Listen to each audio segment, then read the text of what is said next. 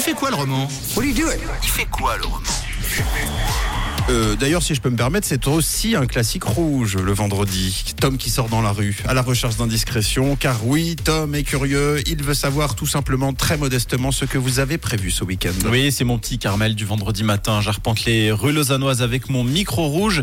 Et on commence avec euh, Alejandra que j'ai croisée devant les portes Saint-François. Alors, euh, c'est quoi le programme ce week-end, Alejandra Alors pas grand chose, juste réviser euh, vu qu'on vient de recommencer les cours du coup.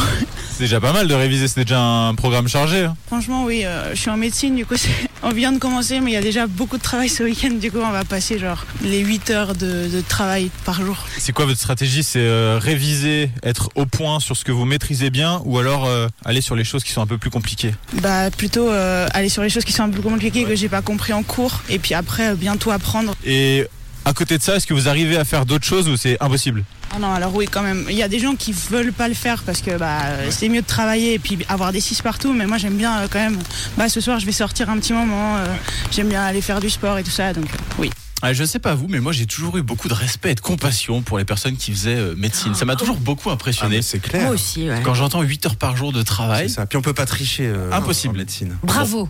ouais, bravo à vous. Plein de courage pour les, les examens. Bon, ensuite j'ai fait la connaissance de quelqu'un qui pour le coup n'avait pas du tout prévu de réviser. Vous allez voir, c'est Jonathan.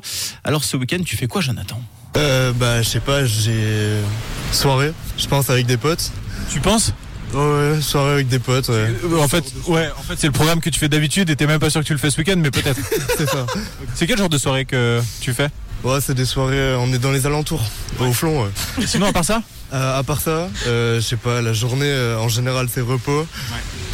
Parce qu'on se remet de la soirée euh, du jour d'avant. Et puis, ouais, euh, ça sera film et soirée le soir. Eh oui, forcément, le repos du guerrier. hein. C'est c'est important.